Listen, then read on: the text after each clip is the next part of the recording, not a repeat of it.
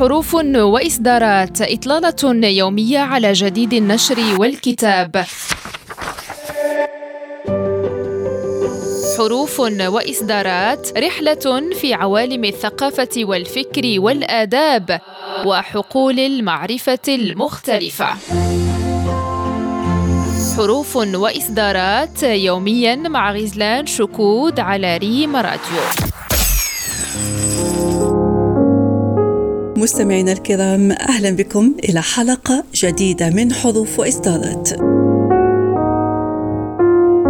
عن دار الأمان بالرباط صدر كتاب جديد بعنوان مقاربة إصلاح الدولة في عهد الملك محمد السادس للباحث حاتم الغماري الذي يشغل منصب مستشار الشؤون السياسية والقانونية بالأمانة العامة لاتحاد المغرب العربي.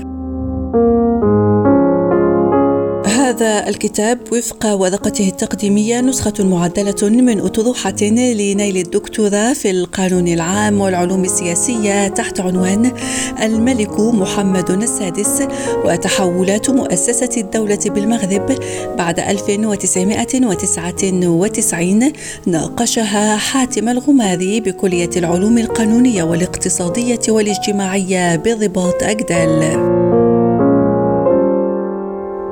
الكتاب الذي قدمه الطيب البكوش الأمين العام لاتحاد المغرب العربي. يناقش الدور الذي تقوم به المؤسسة الملكية لإحداث انتقال ديمقراطي بالمغرب من خلال العديد من المبادرات والأوراش التي تم التطرق إليها كبرنامج المصالحة أو ما يعرف بالعدالة الانتقالية وإطلاق مفهوم جديد للسلطة وإصلاح القطاع العمومي وتعزيز دور المرأة في في المجتمع وتعزيز العلاقات الخارجيه للمملكة المغربية مع شركائها التقليديين مع الانفتاح على شركاء جدد.